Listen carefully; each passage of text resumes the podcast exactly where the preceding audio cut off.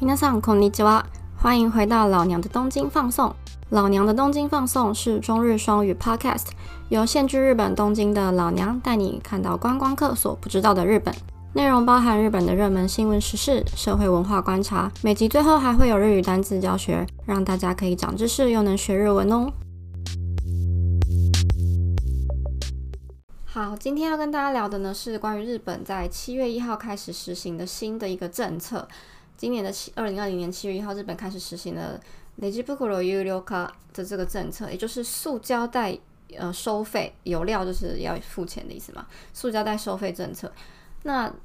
这个政策就是说，你去买东西的时候，店家嗯原本都是会提供给你那个塑胶替代，那现在它就变成要收，你要收费才可以购买。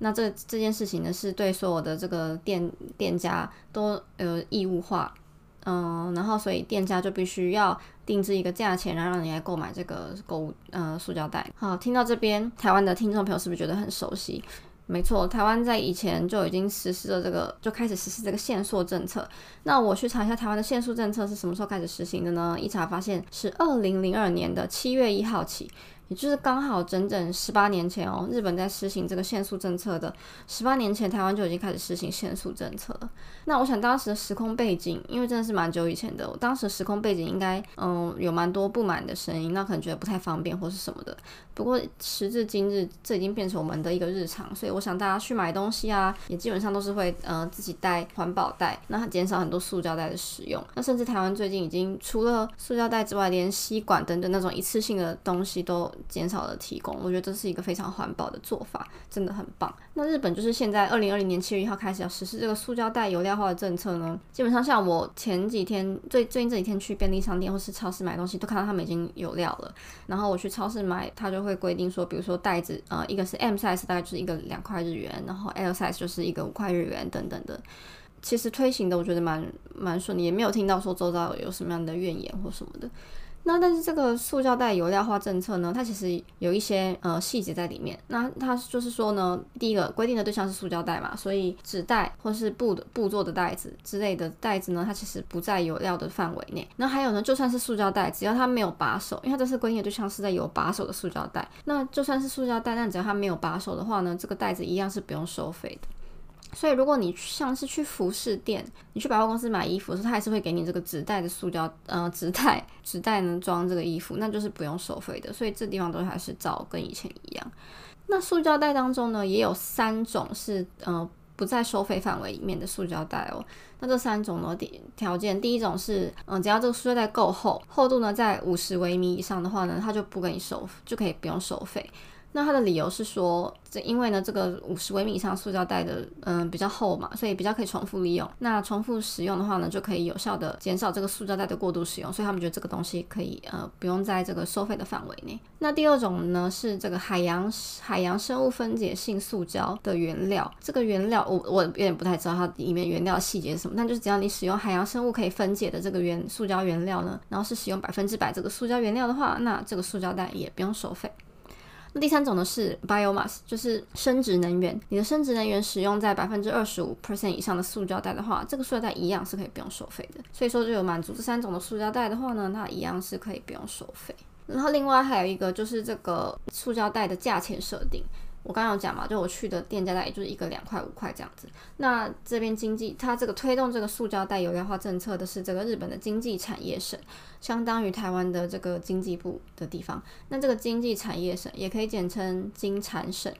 他们呢就有规定说，你这个塑料袋有料化是你店家的义务，那你价钱可以自己定，然后你卖这个塑料袋得到的你的额外的这些收入呢，你也可以随意你就是自己店里面要怎么使用，它没有规定，但是它有规定说你的价钱设定有一个下限，也就是说呢，它规定一个塑料袋一张塑料袋的价格不可以低于一块日元，如果一张塑料袋的价格低于一块日元的话呢，它就不是不算说是有料化，所以店家你们要卖塑料袋的时候呢，一定要。一个价钱要规定在一块钱以上，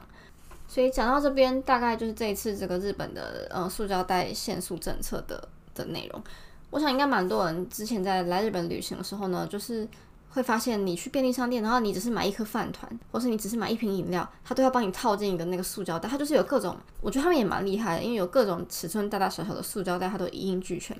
然后你只是买了一个那么小一颗饭团，就想说我用手拿着就好，他就是要帮你砰，然后就投进那个塑胶袋里面，然后再递给你这样。日本人他们就很真的很重视方便，所以他们就是随便不管你买什么东西都帮你放到塑料袋里面。然后我自己本身是这样子啊，就是我蛮不喜欢塑料袋的，不是说我什么多有环保意识，我多那个厉害什么的，其实也不是这样子，我只是觉觉得很麻烦而已，嫌麻烦，因为我不喜欢一直丢垃圾，所以我就很喜欢，嗯，就是去便利商店的时候，我就会跟他说 e e e 就跟他说我们不用塑料袋，或是嗯，no fukuro dai jo des。之类的，他们就会帮你，就不用放在呃塑胶袋里面，然后他们就会改成贴一个小胶带在那个你购买的商品上面。那但是从七月一号开始呢，就不用了，你只要 基本上店家收费的居多，所以你只要去的话呢，你没有特别，他问他可能问你说你需要袋子吗？袋子现在要付钱，那你就跟他说你要或是不要，这样就可以了。那不像以前，就是你不管你只要没有先声夺人，他们就立刻把你装进袋子里。我常常有时候就是那个错误，就 timing 不好。就比如说我现在付钱，然后我要跟他说，哎，不用帮我放进塑胶袋里面。可是我讲的太慢了，然后就他就是他们便利商店店员手脚都很快，就砰砰砰，转眼间就帮你把东西全部装进塑胶袋里面。所以有时候我就很扼腕，就啊，我哦，我就想说，哦，我不要塑胶袋，可是你都已经放进去了，然后再把它拿出来的话，它那袋子它其实也是丢掉，所以我就你觉得很浪费，所以我还是把那袋子带回家这样子。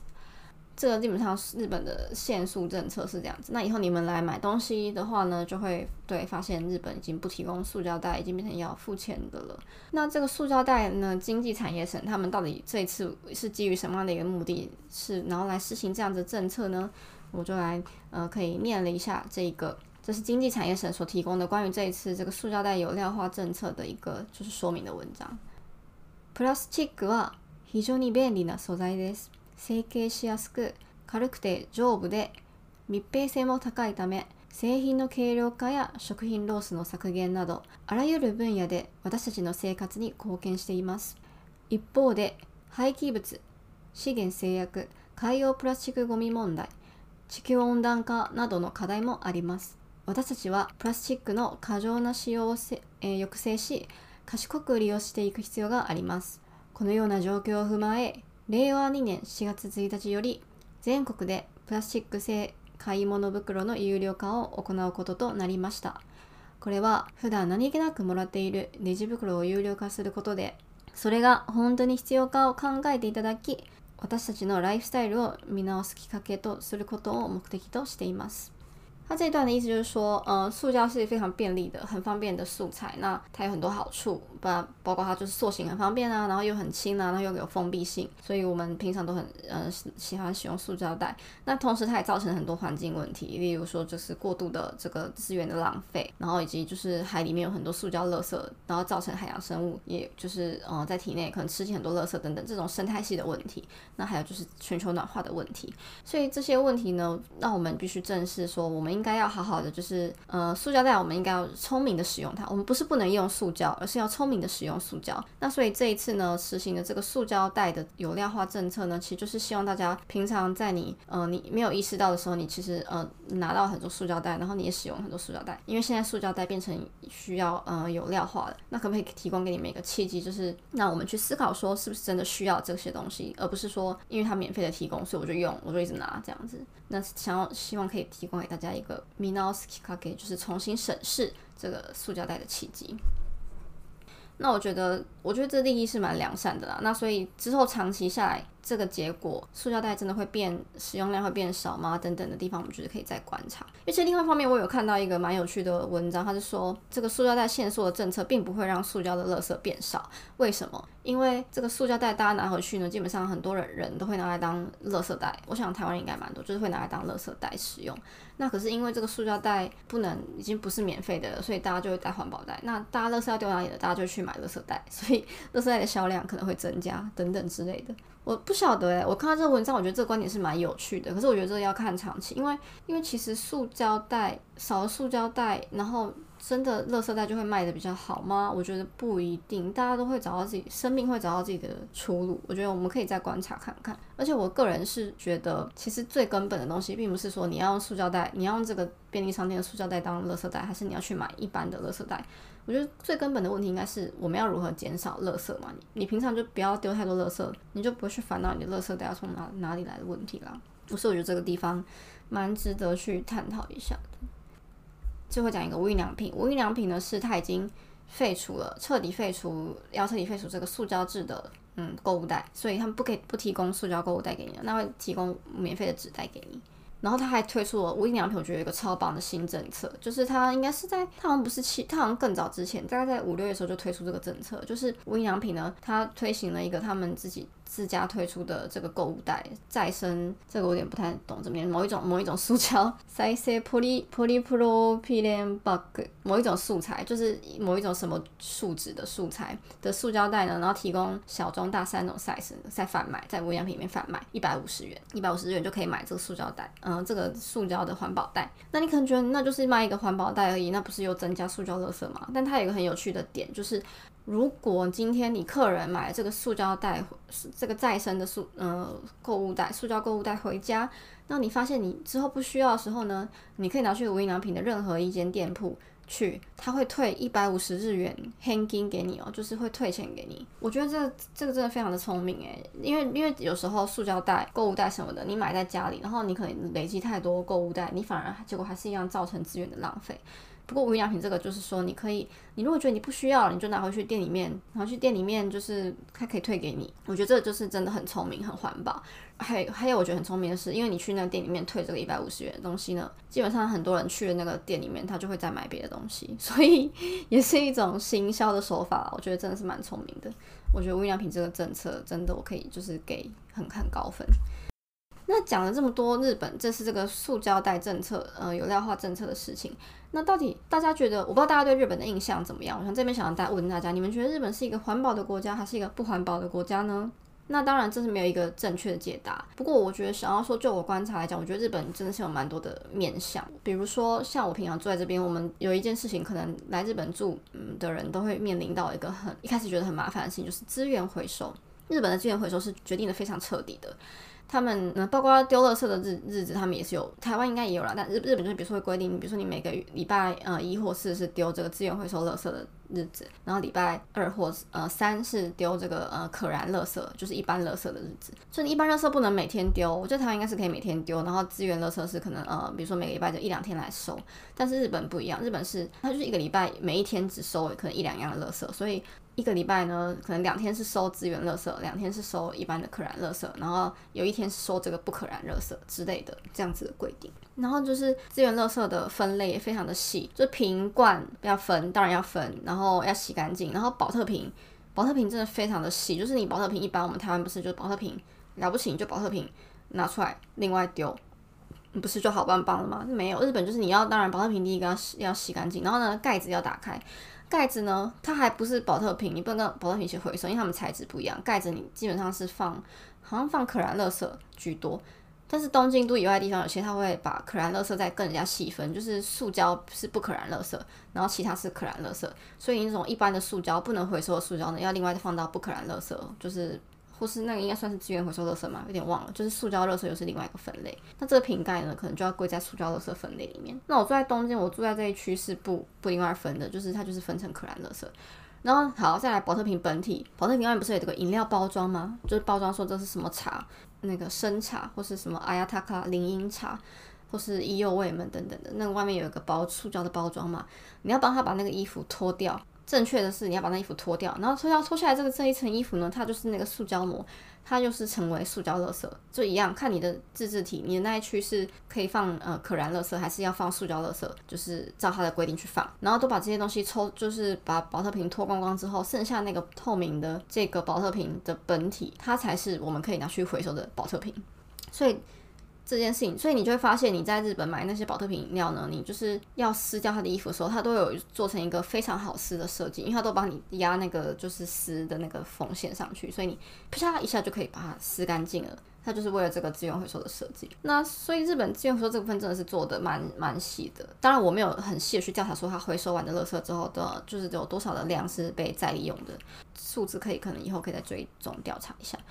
那就是说，在这个环保的部分，其实做的很呃，资源回收部分做的很细。那还有包括像是大型垃圾，你知道日本在丢大型垃圾，比如说一个枕头，枕头这种东西呢，或是一个坐垫，只要你有任何一边的这个东西，有一边的长超过三十公分的话呢，它就算是这个粗大垃圾，手袋过米，手袋过米，然后你就要在丢垃圾的时候，你要花钱，你要申请，你首先你要申请那个呃，你那一区的这个收负责收大型垃圾来帮你收，然后你可能要排到两三个礼拜后才能来帮你收。像我最近想要丢一个棉被，那我就去预约，然后预约到大概两三个礼拜后，他就来帮我收棉被。然后我还要再花个三百日元去买一张券，就是我要丢掉这个粗大垃圾的券，我们就叫它称它为它是粗大垃圾处理券，但我们就称它为赎罪券好了。为什么？因为你就是你不该你不该买个大型东西要把它丢掉。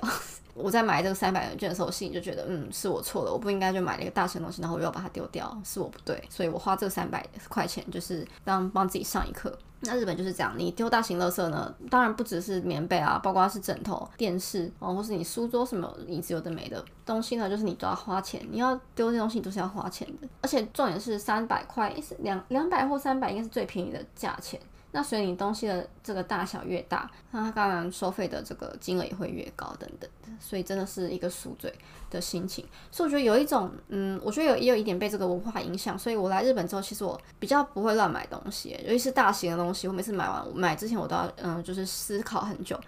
因为你买完之后，你要再丢掉它，你要花很多时间，你要花很多，你要花钱，要花时间，很麻烦。那我知道有些人可能会觉得说，我反正那东西二手卖掉就好了，但有有时候卖东西也不是那么方便嘛。那你像像现在这个。疫情的情况，就是要交易什么的也没有那么方便，所以就是我就会思考说，我买一个东西之后，我之后要丢掉它，是不是很麻烦？那我就有两个方向，第一个是我我是不是真的需要这个东西，我可不可以干脆就不要买它了？那第二个方向是，好，如果我真的很想要这个东西，那我就会尽量买好一点的东西，就说这个东西可以用越久，让我可以在使用这个东西到我要需要丢掉它之前的之间之间的时间，如果可以拉越长，当然是越好的，因为省我的麻烦嘛。然后我也可以不用觉得说我一直丢东西对地球很有罪恶感，所以我觉得来日本之后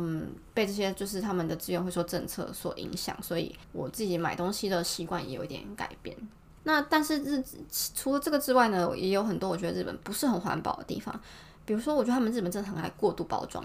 像是你去买欧米亚给，就买土产的时候呢，那种很多像机场嘛，或是纪念品店都有一些一盒一盒包装好的点心嘛。那些点心呢，有时候有些店，它的点心不是就已经是一个纸盒，然后外面已经是一个纸的，他们包装这个名产的，比如说好像买到了白色恋人好了，就已经是一个白色恋人的包装纸在上面。可是有一些店它。更夸张，有些就在百货公司地下店里面卖一些高级名产的店，它除了那个本身已经有包装纸之外，他会再问你说你要不要再包上一个，比如说祝福用的，可能是上面帮你写，比如说预祝祝什么，可能是有人祝什么样的礼物的那种礼物包装，他还可以再帮你再包一层上去，已经有一个明明就有一个纸的包装了，他会再帮你包一个他们店家的一个包装纸上去，所以你有时候你就撕撕完一层，哎，发现怎么还有一层，然后撕了两三层，然后才打开这个那个欧米亚给的礼盒，发现好可以吃。但是那个欧米亚给通常日本的饼干点心都是一个一个塑胶包装，一定是一个一个分开分好好的，因为他们要让你每个人都可以很轻松的拿起来吃，而不是说一打开就要一次全部吃完这样。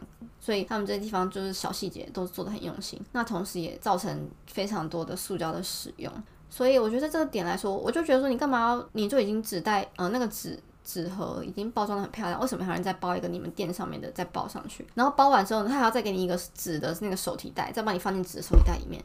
而且他会问你说，你需不需要多拿一两个纸提袋呢？因为他想说你这个手上你现在提的袋子，当你提回家，可能袋子就会烂掉了。然后他觉得说你要送人，他会再给你一个好看的新的袋子，帮你放在里面。这样你要送人的时候，你可以拿新的袋子，再把那个嗯你的糖果饼干装进去，然后再送人。所以你看，你买一个欧米亚给，然后制造了多少的，就多拿到多少的纸袋。的垃圾这样，所以但日本就是怎么讲呢？他们非常的重视这一些礼数的，就是一些要好看的一的一些功夫，所以他们的文化就是这样，每间店都是都这么做。那我不知道这个纸袋的部分，因为现在这次被限制的是塑胶袋嘛，个人觉得纸袋这个问题也是蛮多的，所以我不晓得纸袋这个东西以后会不会，嗯，可能会多一些有政策上的规定，或是有些店家可能会开始就是重新审视纸袋是不是给太多了之类的这一块。好啦，那今天就讲了蛮多这个样子的，就是关于日本的塑胶袋或是纸袋或是环保不环保的议题。不晓得接下来应该会有一些数据会在有说，就是这个纸袋哦，塑胶袋，最后大家到底多少的比例会买塑胶袋，然后多少的比例会自己带购物袋等等的。如果什么后续的话，我觉得可以再跟大家分享一下。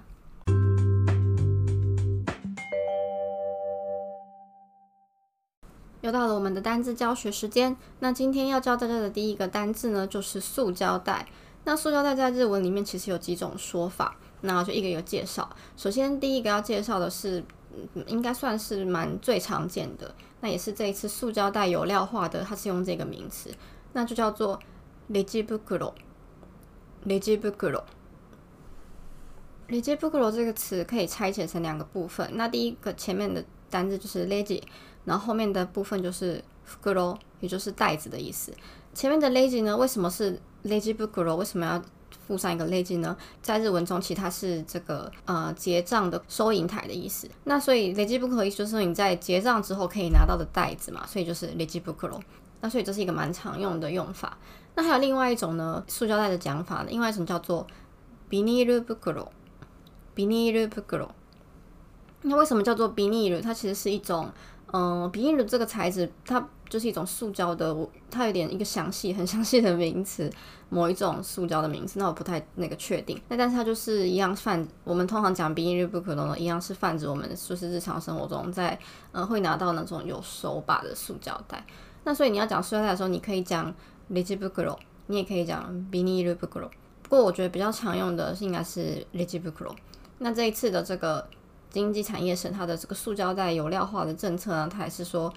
“legibukuro u l 卡”这样子。好，那我们的第二个单词呢，就来讲这个收费要付钱的这个有料的这个日文发音。那我刚刚也讲了好几次了，那就再跟大家讲一次，有料的日文呢叫做 “u 料 u 料”，那所以就是呃收费的意思是有料。那也顺便讲一下无料好了，大家我想大家都知道无料的意思了。那无料的发音的日文怎么说呢？无料的日文发音是无料，无料。好，那所以呢，从七月一号开始呢，这个日本的レジ袋就要从無料变成有料，那大家要记得这件事情哦。好，那我们今天节目就到这边啦。如果喜欢今天节目的话，不要忘记帮我留个五颗星的评论。然后也欢迎告诉我你的感想，你可以留言在呃，可以私讯到我的 IG，也可以留言在我的 Facebook 里面，那或者是留那个 Podcast 评论给我都可以哦。那我们就下次再见啦，完蛋呢，拜拜。